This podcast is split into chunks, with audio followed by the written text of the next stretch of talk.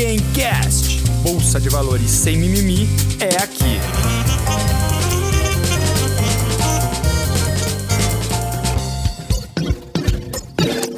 Fala pessoal, seja muito bem-vindo a mais um Gamecast. Aqui a gente fala de bolsa de valores sem mimimi. Como é que vai, Roberto Indec? Tudo bem com você? Ah, André Moraes, tudo ótimo, graças a Deus. Bom dia, boa tarde, boa noite a todos que nos escutam. Um prazer inenarrável novamente poder olhar para sua cutis maravilhosa e poder produzir mais um Gamecast de qualidade. Segue o jogo aí, Andrezão, vamos lá. Pô, hoje, hoje dois convidados muito especiais, Pedro e Marcelo, né? É, que vem falar um pouco aí de trade, contar um pouco de história, falar de operacional. Eu espero que vocês gostem bastante. É uma história que a gente é, gostou de conhecer, né? E a gente espera que vocês gostem também. Então, boa tarde aí, Pedro, Marcelo, tudo bem? Boa tarde. Pedro e Marcelo, são duas pessoas diferentes, né? Não em dupla sertaneja também, não. Boa tarde os dois, então. É isso aí. boa tarde, boa tarde, André, boa tarde, Roberto. Como é que vai? Vamos lá. Vamos falar aí sobre trading.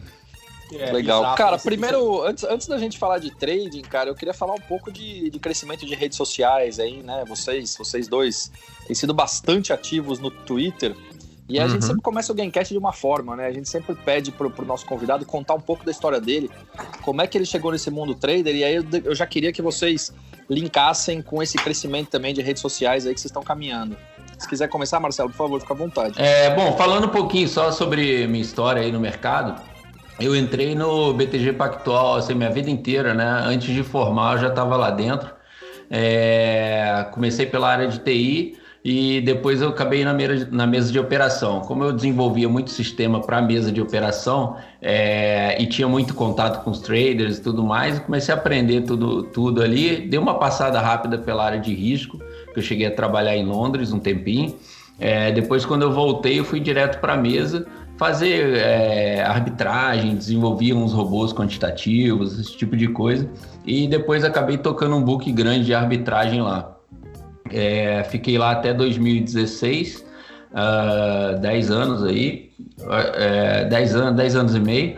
E depois eu vim para vim morar aqui fora, né? Tô morando em Miami, passei um ano e pouco por um hedge fund aqui fora também. E aí, uh, já emendando com essa história de rede social, é, desde que eu saí, bom, ainda estava na Asset e comecei a participar mais do Twitter, porque eu estava morando aqui fora e ainda operava bastante Brasil. É, e aí eu me senti um pouco sozinho, né? Aquele negócio de você operar sozinho, porque eu sentava no hedge fund com um cara que operava real estate aqui fora, outro cara que operava corporate bonds, é, e eu ainda operando um pouco de mercado Brasil.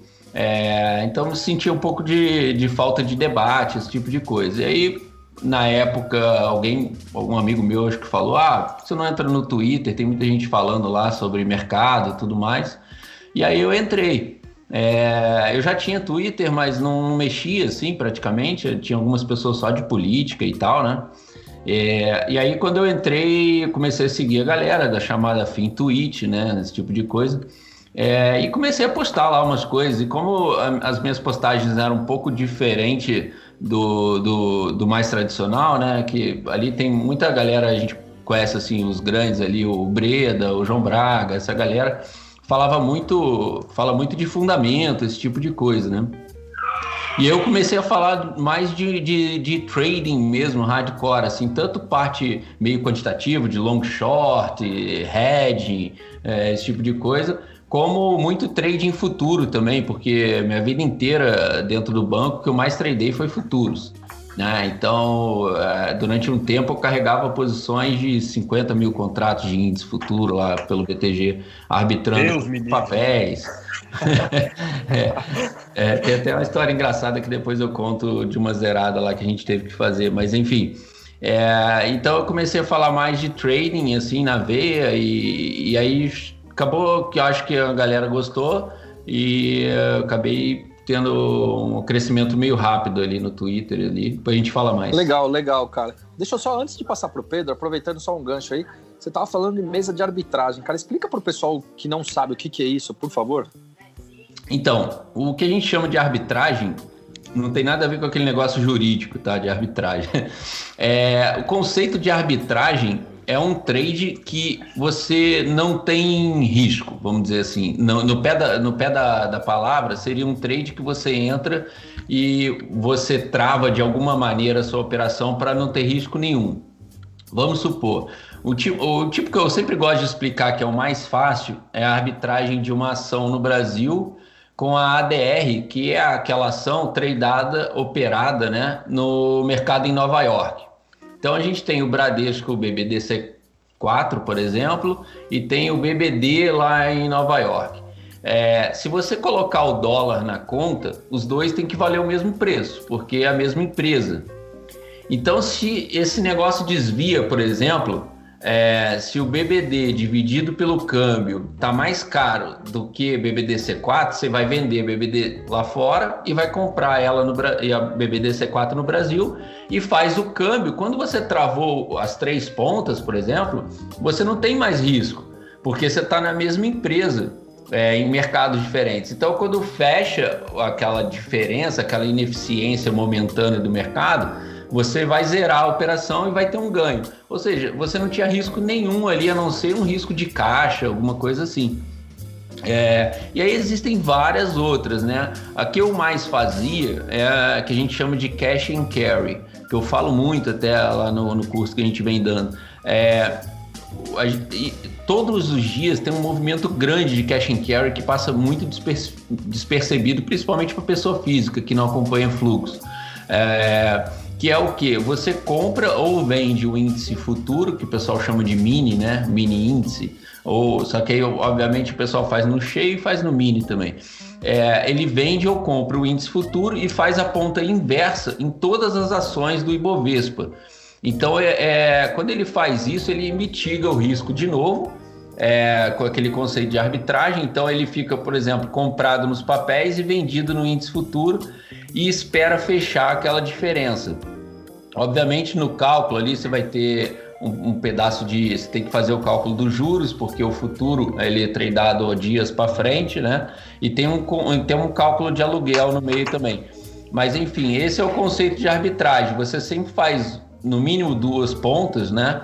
É, ou pode ser três, quatro, enfim, depende da arbitragem, mas no mínimo duas, onde você pega uma ineficiência momentânea no mercado, entra, espera o mercado ficar eficiente de novo e aí você sai e o seu risco é muito baixo, vamos dizer assim. Obviamente que, que, que os bancos fazem é fazer um volume muito grande, por isso que eu falei lá de 50 mil contratos cheios. Obviamente eu não estava direcional nisso, ninguém é maluco. A gente estava na arbitragem. Então, você faz um volume muito grande, pegando um percentualzinho, vamos supor, 20, 0,20%, que a gente chama de 20 bips, 30 bips, 40 bips, coisa pequena com financeiro alto, que isso vai trazer um dinheiro é, relevante para a posição. Legal, maravilha. E você, Pedro? Eu comecei no finalzinho de 2015 e a minha chegada assim nas redes sociais foi bem parecida com, com a do Marcelo me sentia falta bastante de, de alguém para debater mercado, né? Eu sou do, do, interior do Paraná, que não tem muito, muito esse networking, né? Então eu criei muito no, no Twitter e no, no WhatsApp. Tem um, faz uns anos já que eu tenho vários grupos com gestores, com analistas, né? Tem um que é bem ativo até hoje. E sempre fui criando contatos lá, né? Então, hoje eu tenho 23 anos, eu sou bem novo. E eu conheci o Marcelo através das, das, redes sociais mesmo. A gente se conheceu no Twitter ano passado, e aí eu olhei lá a biografia do cara, falei, pô, Quanti Trader, esse tesoureiro do BTG, eu falei, caramba, esse sabe, né? Tenho que, tenho que virar amigo dele. E aí, por coincidência, a gente acabou entrando nos mesmos grupos de, de WhatsApp, e aí um falava o que estava fazendo, o outro falava o que estava fazendo, acabou que a gente operava muito parecido, né? Ele com o viés institucional dele, eu com o meu de sempre pessoa física. E aí a gente foi conversando e falou, pô, legal, né? A gente opera de uma maneira muito parecida, acho que dá, daria muito certo a gente fazer alguma coisa junto. Né? Então a gente operou é, lado a lado por alguns meses, e aí chegou no começo do ano, eu falei, cara, vamos. O que, que você acha da gente abrir um curso, passar esse conhecimento institucional seu para o pessoal, que eu acho que é, existe uma, uma carência muito grande disso no mercado, né? Nunca vi, pessoalmente dizendo, nunca tinha visto algo assim. E aí ele falou, não, vamos fazer. E aí a gente foi foi bolando esse projeto, ficou nos planos, até que veio o corona e no meio do corona a gente viu que tinha uma demanda de gente muito, muito desesperada, né? Não sabia o que fazer, só alavancado, vendido input, é, preso nos futuros, não sabia o que, que era um circuit breaker, né? A gente falou, pô, a gente realmente tem tem que fazer. Então, se tem uma hora certa, talvez seja agora, né? E aí finalmente saiu dos planos. A gente abriu juntos aí a, a Quantity faz uns 80 dias mais ou menos.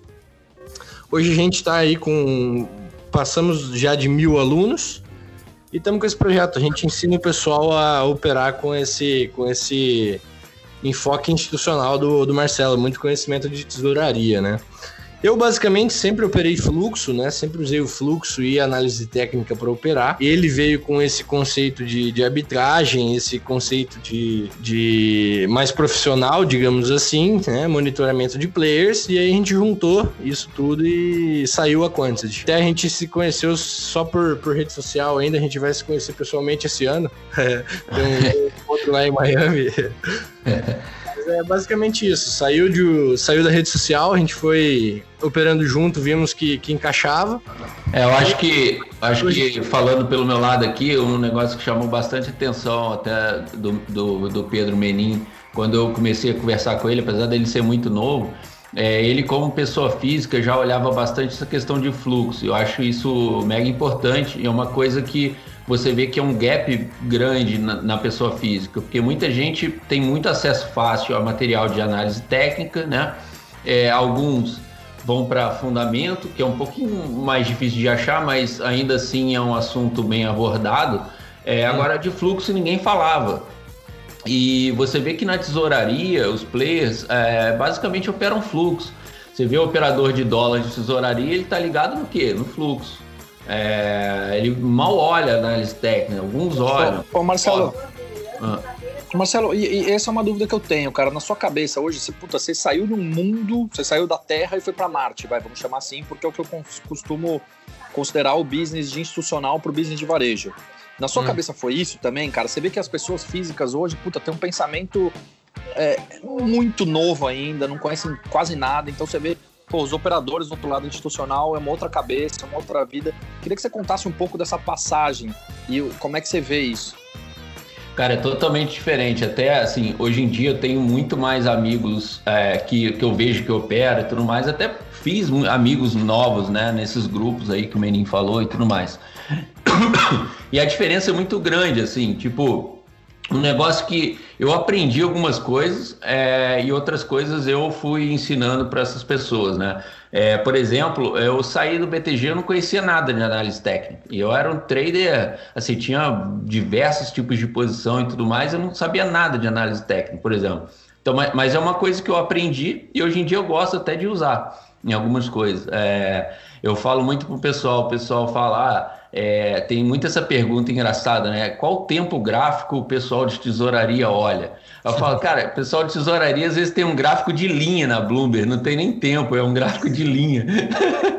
Eu tradei muito tempo olhando o gráfico do Bloomberg de linha, assim, é, não tem tempo, é tique, é tique. Ele, é, então, isso é uma diferença engraçada, assim, obviamente a gente olhava alguma coisa de análise técnica, mas a gente olhava aquela coisa básica, assim, do tipo, puta, é, a mínima do mês é essa daqui, a máxima aquela ali, ou a mínima e máxima do dia, é, aquela questão de olhar um canal, né, que o pessoal chama de linha de tendência de alta ou de baixa, a gente olhava coisas básicas assim, mas não tipo é, formato de candle, price action, esse tipo de coisa a gente não olhava muito, tipo, operava muito fluxo. É, essa é uma diferença bem grande. E a outra coisa é que eu acho que vale frisar que hoje em dia a vida do pessoa física está muito mais fácil. Assim, muito, muito mais fácil não, mas é muito mais fácil um cara, pessoa física, conseguir se dar tão bem quanto um cara de banco do que cinco anos atrás. Isso mudou muito.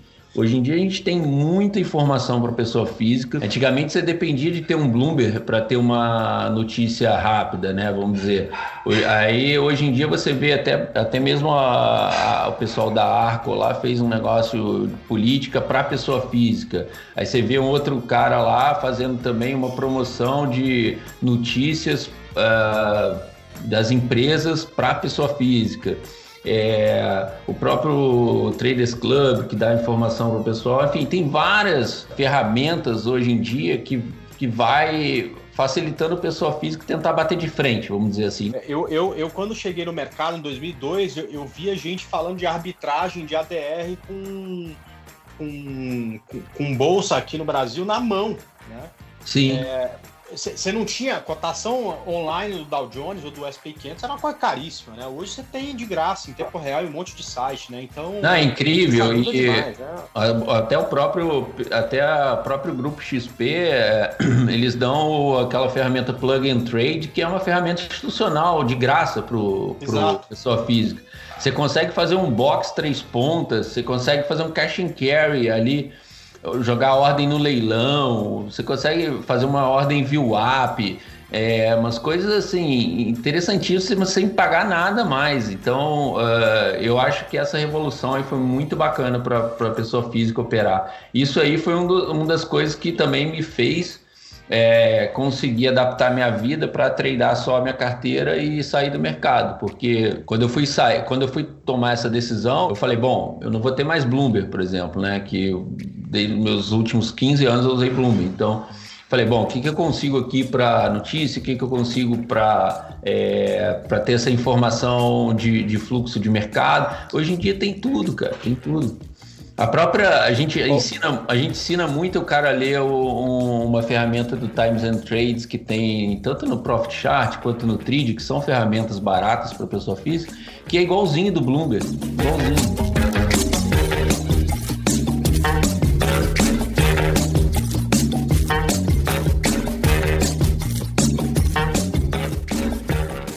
Fazer uma pergunta inversa agora, do outro lado, né, cara? Você que é um cara mais novo, te surpreendeu muito as histórias do Marcelo e a forma dele enxergar o mercado como um cara que veio do mundo institucional? Cara, com certeza, com certeza. Eu sempre tive essa visão de fluxo, mas tinha muita coisa que, que eu aprendi com ele, né? Algumas manhas de book, algum tipo de arbitragem que eu não conhecia e os efeitos disso, né? O que o Marcelo falou, ele operava um book de 7 bilhões lá no BTG. Tem muita estratégia que é inacessível para pessoa física. Então, a gente tenta não focar muito nisso, a gente foca na interpretação disso e como tirar informações. Então, com certeza, cara, eu que sempre operei na, na pessoa física, quando tive contato com esse conteúdo, com esse conhecimento do Marcelo, para mim foi um divisor de águas. Eu já tinha conhecido muito gestor, tinha conversado com muito broker, tinha feito muito curso, mas realmente ter acesso a essas técnicas, ter acesso a esse, esse dia a dia foi, foi uma surpresa para mim também. Então a gente se conheceu há, há o que, uns seis, seis, seis, sete meses, e com certeza muda realmente a maneira de operar. É, é o que você falou.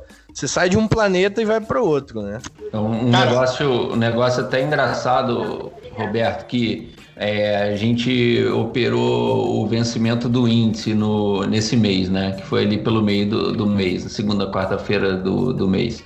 É, e era um negócio que, assim, a, a, pessoa física às vezes passava batido ali, só sabia que tinha que trocar o ticker ali do, do índice do, de, do M pro, pro Q, sei lá. Pro, enfim. É, mas a gente, a gente mostrou o que, que acontecia, como é, que player que estava desfazendo posição naquele dia, é, o que, que você tem que olhar para ver se está sobrando posição, se alguém vai zerar de tarde. E a gente pegou uma baita compra naquele dia, que você vê que durante a tarde o índice deu uma mega esticada.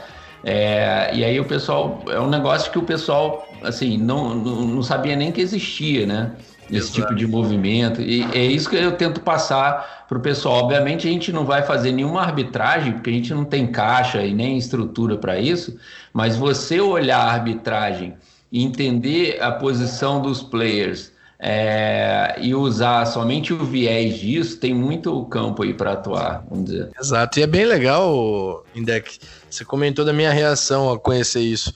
É legal a gente ver hoje no dia a dia do, dos alunos, né? O pessoal que opera com a gente é, passa uma semana da, que entrou no, na Quantis e o pessoal fala, putz, mudou minha vida isso aqui, né? Mudou minha visão totalmente. A gente Não, entrega uma planilha, a gente entrega uma planilha que basicamente facilita muito a visão uh, do que está acontecendo no fluxo, em todos os papéis, no índice e tudo mais. E teve um aluno que brincou lá e mandou uma imagem lá que ele, é, que ele era o Neo da, da Matrix, do Matrix, né? É, depois que é, chegando as coisas, vindo e tal. Eu queria entender um pouco do operacional e tal. É claro que a gente não tem, até porque não tem como mostrar a tela, não tem nada, né? Mas é falar um pouco. Primeiro, vocês se concentram principalmente em índice dólar, né? É, não, não, não necessariamente. Na verdade, dólar até tem bem pouco, por, pelo fato mesmo de, de eu não ser um grande trader de moedas. É, minha grande expertise foi índice e ações. Então, é, a gente focou nesses dois produtos. Tem muita coisa de ação e muita coisa de índice também. Então, falando de operacional, é assim, logo adiantando que a turma talvez mais goste, em número um, assim, é um trade que a gente faz de índice futuro, que a gente pega é, basicamente um conceito de arbitragem é, e, de, e uma ou duas vezes no dia ele dá uma chance que o mercado fique ineficiente e a gente treina só o futuro, sem fazer a arbitragem contra o papel, a gente só treina o futuro e quando uh, termina aquela ineficiência, o pessoal sai da operação. Isso aí é o number one, assim, que a galera gosta, porque é, puta, é, o cara é o retorno mais rápido que ele vê ali, né? Ele começa a tradar futuro. A gente tem um aluno lá que nunca tinha tradado mini índice e o cara tá com 14 operações, 14 acertos. Então, é, é bem difícil, assim. Eu, eu mesmo falei, puta, eu queria ter esse ensinamento lá no início, porque eu perdi dinheiro até, até aprender, né? E essa operação é uma operação que acontece todo dia ou depende de alguma, de alguma coisa que pode ser que não aconteça? Não, pode, pode ser que não aconteça. É, eu diria assim, eu opero ela de três a quatro vezes por semana, vamos dizer. Então, um dia ou outro não acontece, porque é uma ineficiência que a gente espera, é, principalmente no horário bem da manhã ali do início do dia. E aí eu diria isso, assim, três a quatro vezes na semana acontece bem claro. E uhum. aí a uhum. gente pega uns 200, 300, 400 pontos no índice. Também não é trade muito longo, não. É um trade que, como eu falei, uma ineficiência. Quando ela acaba, a ineficiência a gente sai. E aí a, outra, a segunda parte bem forte do curso é a parte de análise de ações, mais uh, no quesito, vamos dizer, análise técnica mais análise de fluxo. Eu passo os principais coisas que eu olho de análise técnica e a gente sempre uh, faz o cara dar uma olhada no fluxo antes de entrar em algum papel. Então, é, o pessoal sempre vem com um feedback muito legal. Puta, eu nunca olhava o fluxo. Agora, às vezes chega um cara que é mega bom em análise técnica, às vezes uh, ele não sabe por que, que às vezes ele acertava, às vezes ele errava. Porque não tem jeito, que vai mover o, o, papel é o fluxo. Então, ele, ele, a gente dá uma olhada, a gente ensina como ver é, se quem está comprando papel é um cara que vai fazer realmente peso para a compra ali, no caso, ou não. Quem que são os caras que só ficam arbitrando e que não vai fazer peso para lugar nenhum. Então, você tirando as pessoas que estão arbitrando, você tem uma clareza maior de quem são, a gente chama né, de tubarões, quem são os caras que estão entrando direcional mesmo ou saindo. Que vão montar a posição, na... que vão Exato. Inteiro, né? Exato. E aí o cara decide se ele quer focar mais em day trading ou se ele quer fazer um swing, mas a, a técnica vai ser a mesma. A gente entrega também uma planilha que ajuda bastante, que, que essa planilha é um pouco mais quant, vamos dizer assim, que ela vê distorções de pressão e volume nos papéis. Então, muitas vezes na manhã a planilha já, vamos dizer, ela, ela capta os destaques do dia ali, é, que podem ter algum movimento para cima ou para baixo. E, e, e, muita gente só opera esses papéis, assim, porque obviamente o cara fica um pouco perdido, ah, não sei que papel que eu opero e tal. Então opero os que são destaques aqui. É, então E aí o cara usa análise técnica e fluxo para comprar ou para vender. Legal. E aí, e aí você só precisa de uma boa liquidez para. Quer dizer, você deve ficar restrito, sei lá, 30, 40 papéis que você vai fazer esse estudo. É, esse estudo a gente. Eu adicionei, para ter liquidez, eu adicionei todos os ativos do IBOV, mais os ativos que estão dentro do Small 11, né? Que é o. Ah, então, small então tem bem mais que isso. Deve ter uns 200 ativos, eu acho. Entendi. Tem 73 do Ibov e, se não me engano, são 100 e pouco, 150, não sei, da, do Small. O que a gente passa muito para eles é que duas coisas, né? Dois pontos principais. Eu repito isso praticamente toda semana. O primeiro ponto é que o trader não é funcionário da B3, ele não tem que bater ponto de entrada e de saída. Não é obrigado a operar. Eu falo isso todo dia. Eu falo isso muito para eles. Falei, cara, é, ah, meu Deus, o que, que eu faço? O que, que eu opero? Eu falei, nada, não deu oportunidade, não opera. Né? E aí, Marcelo, ele se especializou né, em índice e eu sou mais focado em ações. A gente até brinca, né? Que falou, pô, a gente tem no curso índice e eu basicamente não opero, eu opero ações. Então cada um opera o que quiser e na hora que tiver oportunidades, né? Então eu sempre passo muito meu operacional de ações para eles. Que é basicamente o que você falou, concentrar em alguns papéis, em uma, uma basket ali que você acompanha todo dia, você tem uma noção do comportamento gráfico dela, dos principais players que estão atuando nela, dos tamanho de volatilidade. Né? Exato, de volatilidade, isso é importantíssimo para traçar os seus alvos, os tops. Então, players que você monitora também é importantíssimo. Exato. Você tem tempo de ler todos os fatos relevantes, todos os comunicados, tem tempo de estudar o setor, a empresa. Então não adianta, né? Eu falo para eles, eu não opero ativos que eu não conheço. Isso é uma, uma regra minha, porque a partir do momento que eu conheço o que eu estou operando, eu tenho uma ideia de valor. Se o day trade der errado, eu sei que eu posso carregar a partir de tanto no, no swing trade. Eu sei até onde eu posso ir, eu sei até onde eu posso alavancar. Se eu vou fazer um trade curto, eu sei traçar meu stop. Então eu falo para eles. Aí o pessoal manda lá, você tá olhando Bombril? Não, eu não acompanho o Bombril. Você tá olhando Via Varejo? É assim, essa eu acompanho todo dia. Tá, e aí como é que gera oportunidades para você operar ela durante o dia? Então, basicamente, se eu tenho ela como, como um acompanhamento diário, o papel que está subindo mais que o índice, o papel que está indo na contramão do índice, o papel que está renovando máxima no meio do pregão, o papel que está com um volume distorcido em relação a outros dias, isso me chama atenção. Chamando atenção, eu abro o gráfico, eu abro o livro de ofertas, eu abro Times and Trades. Se a gente vê uma entrada, a gente opera. Se não, espera e vai para o próximo dia, né? A gente passa muito isso de, de evitar o overtrade e ser bem assertivo. Que, que, que, assim, eu adoro que eu faço, porra, eu, eu tenho sala desde que a primeira sala que teve no Brasil e tal, eu que a gente que abriu lá na Rico, lá, lá atrás, né? Até antes da Rico, na época era Link Trade. E, cara, a coisa que mais me dá raiva é quando alguém fala assim, André, eu tô, tô chegando agora, só tenho cinco minutos aqui para ficar, porque eu tenho que atender o paciente, me passa um trade, velho. É muito bravo. Falo, porra, cara, desculpa, mas eu não sou passador de trade, cara. A gente tá preparando a, a estratégia aqui. Neste momento não tem, velho. Volta depois que tu atender teu cliente, quem sabe aparece alguma coisa e tal. Mas é, é muito comum acontecer isso. Eu falo, pô, vocês estão com pressa? O cara fala assim: o que, que eu faço? O que, que eu faço? Eu falei, calma, espera. Tá, tá ansioso? Espera um pouquinho que aparece uma oportunidade. Legal, legal. Fala, Cara, deixa, deixa eu perguntar. É, eu queria perguntar para vocês dois quais, for, quais foram, qual foi talvez o principal erro que vocês já cometeram, claro, o Marcelo na carreira e, e, o Pedro nessa parte do trade, e que boas lições vocês tiraram disso? Porque eu acho que é importante quem está escutando a gente do nosso lado saber que a gente aqui também comete muitos erros. Uhum. Né? E a gente acaba aprendendo muito com isso. Tá, eu vou, vou começar com o meu é rapidinho, daí o Marcelo conta uma, uma história mais longa. Bom, basicamente um erro que, que é, a, acontece não sempre, mas pelo menos uma vez por semana aí, é que a gente acaba extrapolando o quanto deveria operar, acaba pegando um lote maior, de, de índices, de ações e acaba tomando um calor desnecessário, né? Isso é algo que a gente tenta controlar sempre. É, é o tal do FOMO, né? Fear of Missing Out. Isso pega qualquer um, seja profissional ou não. Mas a gente evita ao máximo, mas infelizmente isso acontece de vez em quando.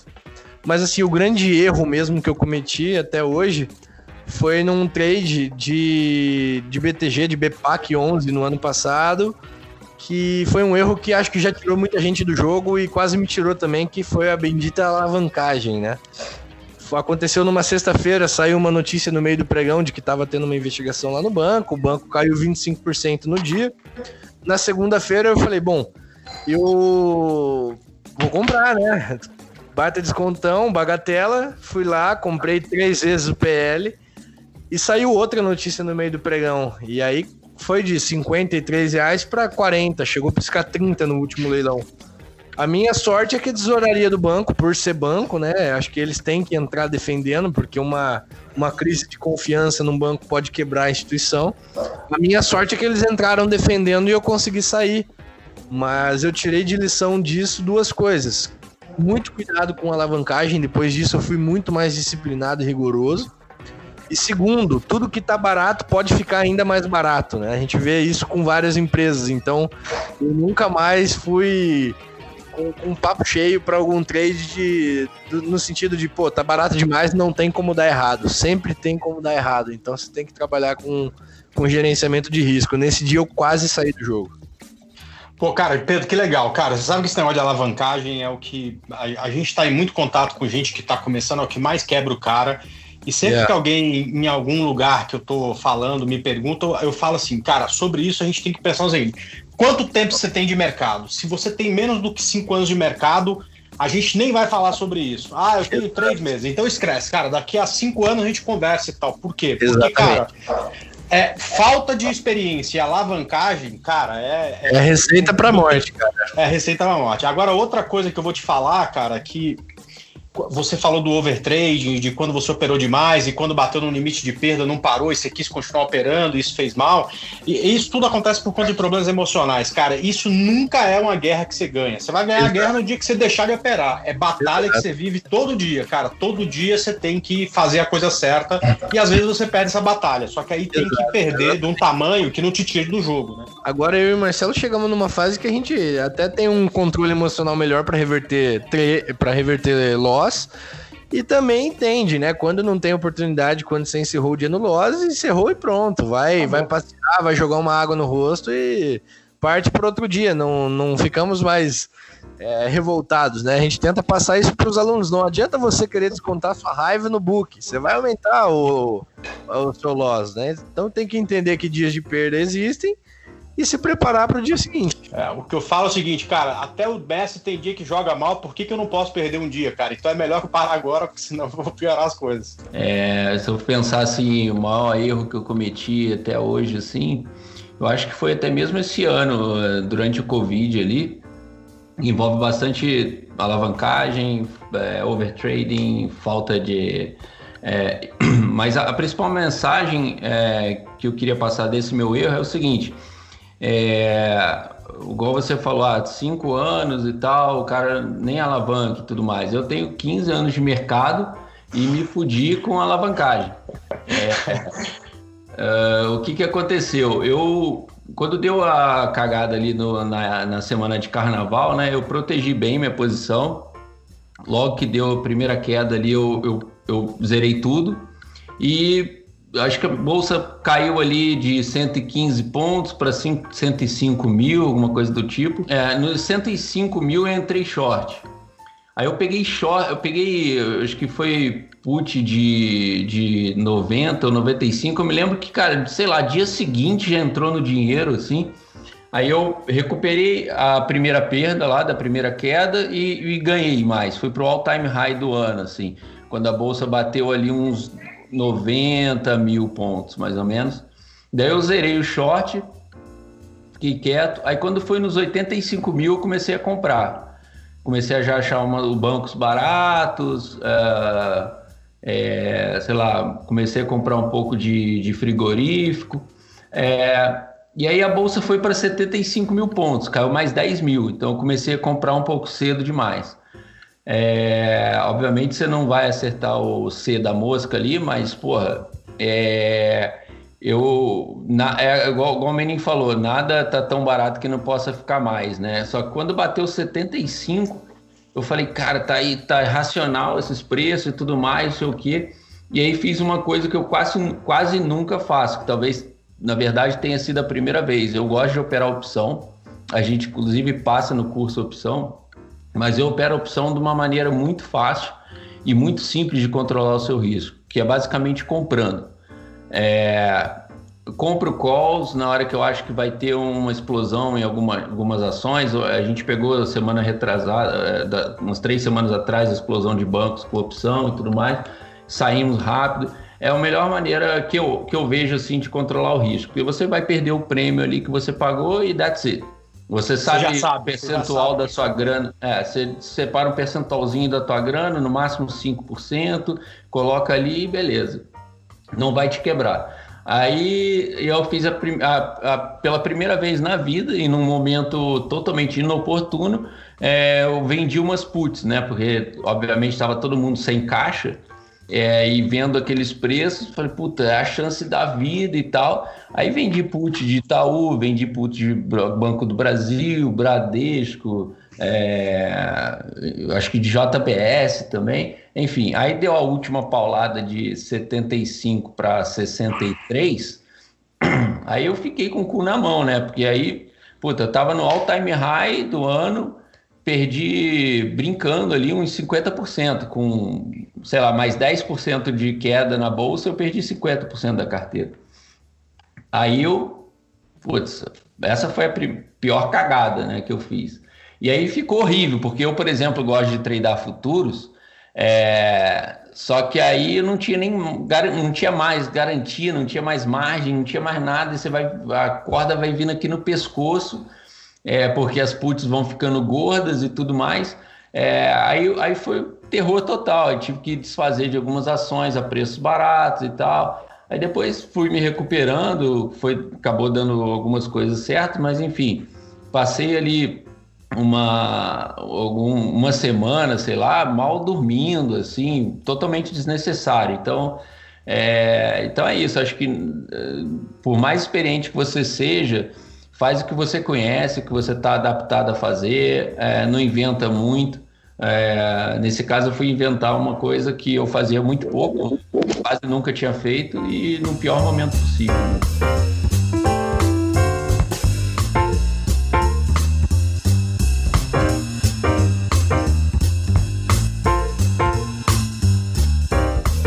Agora deixa eu te perguntar, cara, essa queda e a volta foi tão rápido que no mesmo exercício não, não deu para você, no mesmo exercício, recuperar, porque logo depois o mercado já estava 75 de novo. Não, deu. inclusive, inclusive, assim, todas as puts que eu vendi não deram exercício.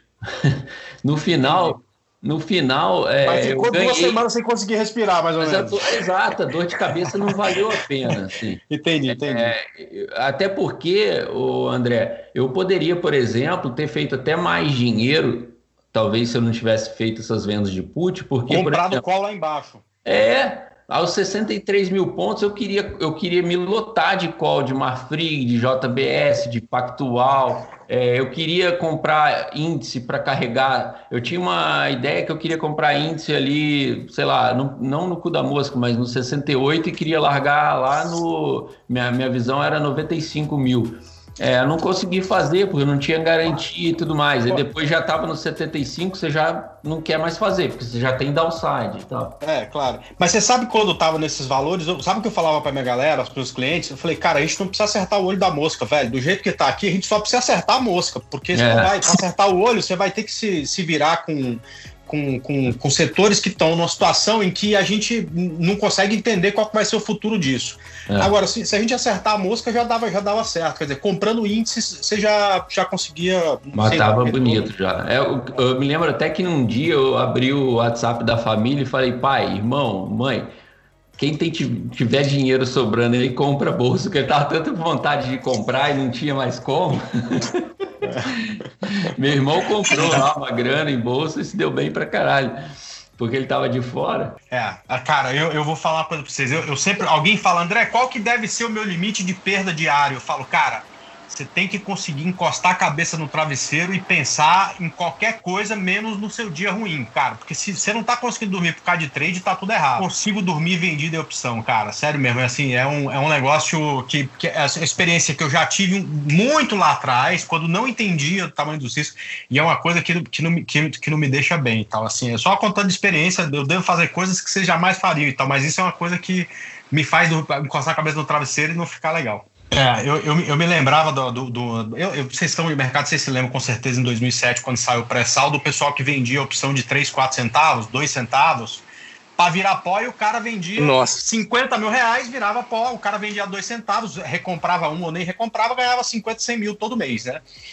E aí você falava pro cara, mas cara, por que que tu não pega, tenta pegar três centavos e trava esse troço um pouco para cima, nem que você perca um desses três centavos. Não, não precisa, nunca vai acontecer, a chance é de um em um milhão, e aí no dia que a Petrobras descobriu o pré-sal, eu lembro que a opção que tava um centavo fechou nesse dia cinco reais. Aí naquele dia eu, eu entendi por que que, por que, que você tem que ter algum jeito de ter uma trava ali que limite tu, o teu, teu prejuízo. É, é. é realmente impressionante. É engraçado, né? Uh, Pedro Marcelo, eu, eu, eu, eu já vi gente, cara, muito bom com fluxo, né? Eu, eu, assim, o cara que enxerga coisa, eu falo, meu, esse cara, o cara, o cara não tá de sacanagem comigo, tá, porque tá acontecendo tudo que ele tá falando. E eu não consigo ver, mas o cara é bom.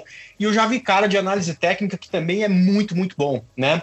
Eu queria depois é, conhecer um pouco mais o setup de vocês, juntando essas duas coisas porque eu acho que é, é, tudo no mercado é complementar, cara, né? Então tinha aquela briga de análise técnica, não gostar de fundamentalista, aí você senta, conversa com o cara e tem uma puta de uma ideia que precisa de um timing melhor, entendeu? Então. Fluxo importa, não, não adianta, você tem que, tem que entender de tudo para pelo menos, se você não for aplicar, entender quem está contra você, o que, que ele está fazendo. Os que eu mais gosto, inclusive, se chama Fusion Analysis do John Palica.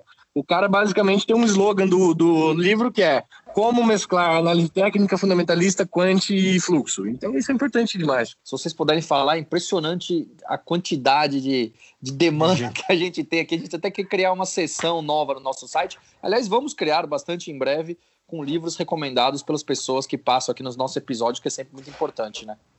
Legal. Desculpa. Beleza, eu falo um pouquinho. É, é só concluindo isso tudo que vocês falaram, é eu, eu falo isso bastante para os meus alunos e até mesmo já comentei várias vezes no Twitter.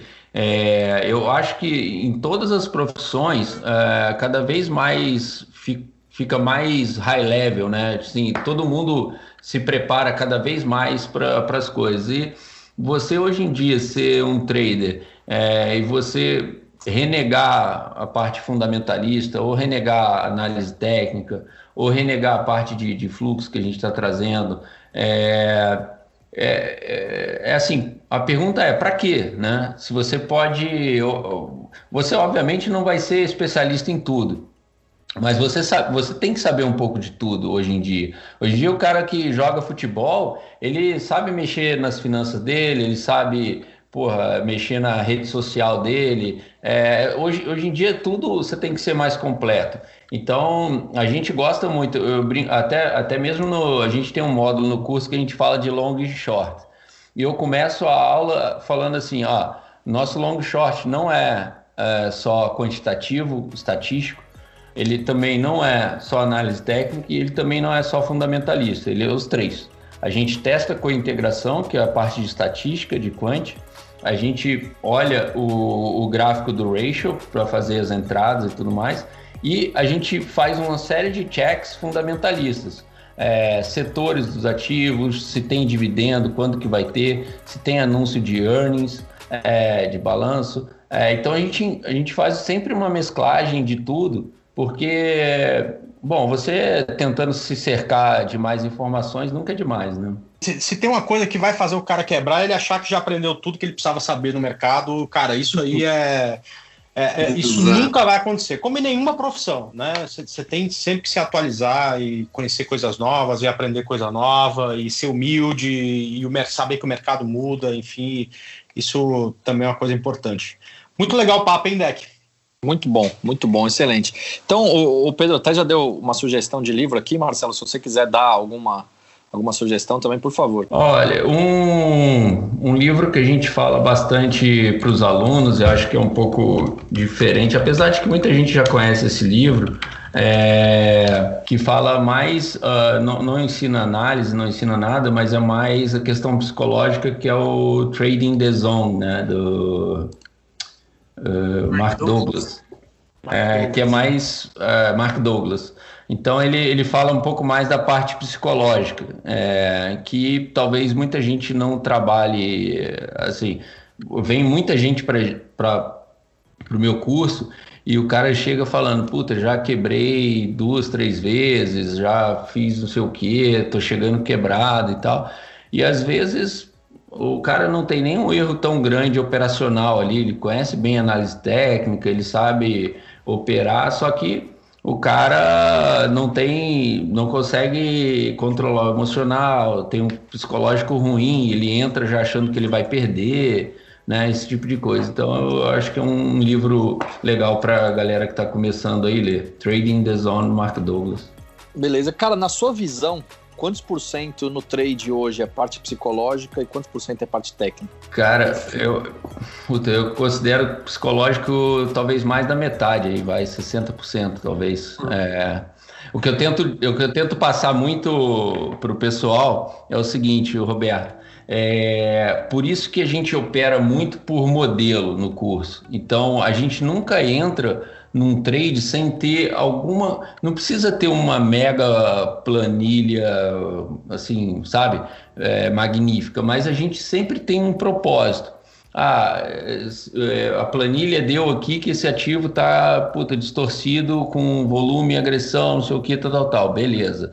Aí eu chequei o fluxo, chequei alguma coisa da análise técnica e tudo mais. E aí quando você entra no trade, você está você tá, é, muito mais resguardado por, um, por ter um modelo de trade ali, porque você só chegar e apertar o botão sem pensar muito, a chance de você estopar é muito maior.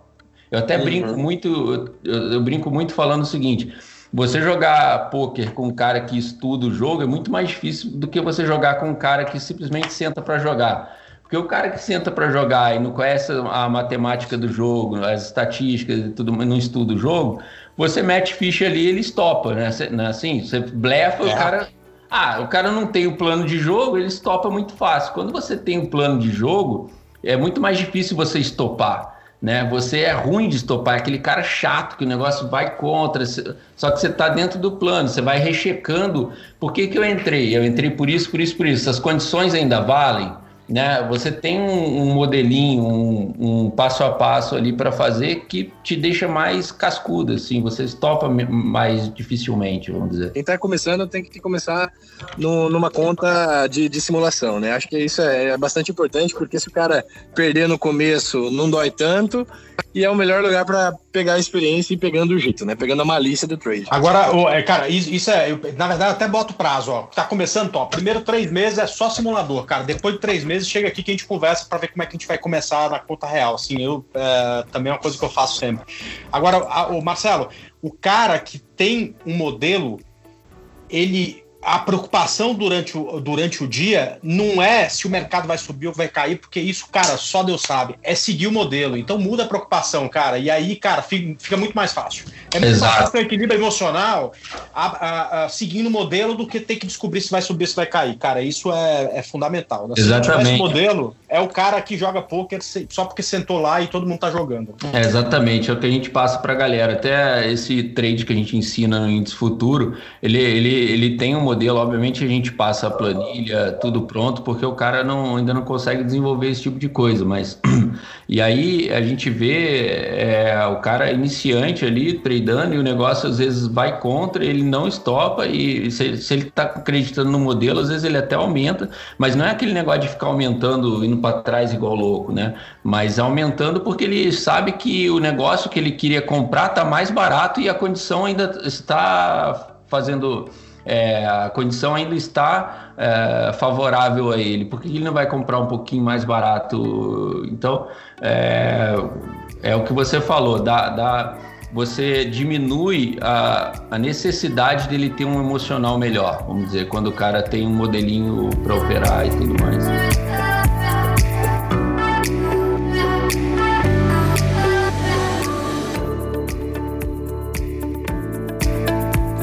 Cara, é, é, como é bom falar de trade, né, cara? E pior de tudo é que tudo gira em torno de equilíbrio emocional, cada um com seu setup, mas é, é, é aquilo que te deixa à vontade e tudo mais, mas como é bom falar disso, né? Pedro e Marcelo, eu queria que você deixasse as redes sociais para o pessoal que gostou do papo, quiser entrar em contato, quiser conhecer um pouco mais do trabalho de vocês, como é que te encontram vocês aí? Beleza. É, bom, a principal, minha principal forma de rede social, acho que ainda é o Twitter, é, é arroba QuantZed, que é Q-U-A-N-T-Z-E-D,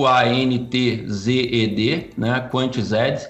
Uh, é o Twitter e o e é isso. Acho que é a, forma mais fácil ali dele, de me encontrar e tudo mais. E aí vai ter o nosso site lá é, que é quantzed.com.br é, e é isso. Me adicionem lá que a gente bate papo. Eu, eu, normalmente respondo todo mundo. Se quiser mandar mensagem direta lá não tem problema. Eu respondo, respondo bastante gente iniciante lá com com, com a maior vontade possível, que eu acho muito legal poder passar um pouco da experiência para a galera. O meu também é Twitter, é @meninribeiro. Quem precisar entrar em contato, quiser tirar alguma dúvida, perguntar alguma coisa também, fique à vontade. Sempre respondo todo mundo, às vezes demora um pouquinho pelo volume de mensagens, mas faço questão de, de responder todo mundo. E aí, quem quiser mais informações sobre o curso, sobre a pro proposta da Quant, é no, no site que o Marcelo passou, mas também tem nos nossos perfis. E o Caça? Já... Vai falar as nossas redes ah, sociais? O Caça, o, o, o, nós temos rede social. Deixa a produção trabalhar, o cara trabalha 10 segundos durante o programa de uma hora, cara. Tava dormindo né, agora há pouco. Pô, tava dormindo tava já. dormindo. Mas ou dormindo assim. ou vendo jogo de futebol, né? Pô, vocês falaram do Messi, o Messi fez um gol aí, cara, de pênalti, um belo pênalti, mas fez o gol. 2x1 então, quando o Messi, quando o Messi joga mal, ele, o difícil é ver o Messi jogando mal ultimamente, né? Pois é. Mas as Mas nossas aí, redes cara. sociais, nossas redes sociais, é, no Instagram é arroba GameCastOficial. Você pode encontrar a gente no LinkedIn também, lá no Gamecast. Arroba Gamecast no Twitter. Todos os episódios você encontra em gamecast.com.br. Além dos episódios, a gente já está trabalhando para produzir mais conteúdo para o site. Em todas as plataformas, às segundas-feiras e a cada 15 dias, às quintas-feiras, você escuta o Gamecast. Todas as plataformas, Spotify, Deezer, Apple Podcast, Castbox, todos esses aí você consegue escutar o Gamecast. Caralho, quanto, quanto lugar, bicho? Só faltou o Telegram, não tem Telegram? Temos o nosso, o nosso channel no Telegram, é verdade, a gente conversou disso e eu já estava esquecendo. E temos também o Telegram que você pode encontrar, é público, você encontra lá e, e, e, pode fazer parte da, da nossa comunidade. A gente manda lá, na hora que sair o episódio, já aparece lá também. Legal. Indec, como é que encerra esse negócio? Como é que encerra esse Gamecast? Ah, a gente sai... pedir música, né? É, a gente encerra de uma maneira bastante alegre. Então deixa com os nossos convidados escolher uma música boa, cada um de vocês dois, fica à vontade. Boa, vou, vou escolher uma do Full Fighters, Walk. Muito bom, cara. Você sabe que o único cara que vem aqui pedir música sertaneja é sempre o Indec, né, cara? O resto é todo mundo rock and roll, cara. É impressionante. É 99% rock and roll. Que os caras não entendem nada de música. Pedro, dá um sertanejo pra nós. Você é do Paraná, porra. Cara, da gente aqui. Eu, eu, eu, vou te falar que eu assino embaixo do Foo Fighters, viu? Puta, sertanejo não é comigo. Quebra as pernas. Aí quebra as pernas, então. Então, legal. Do jeito que a gente gosta, então, finalizando esse Gamecast, Pedro, Marcelo, muito obrigado pela presença de vocês, foi muito bom. Tá vendo? Papo. Pedro e Marcelo não é dupla sertaneja, os caras me escolhem um. Obrigadão aí, André. Obrigado, Roberto. Foi um prazer participar aí em nome da Quantos. É, pô, quando quiserem aí, estamos disponível. Valeu? Valeu. Legal, um abraço, obrigado. obrigado. Até o próximo Uma honra para nós. Prazer. Valeu. Valeu. Um abraço.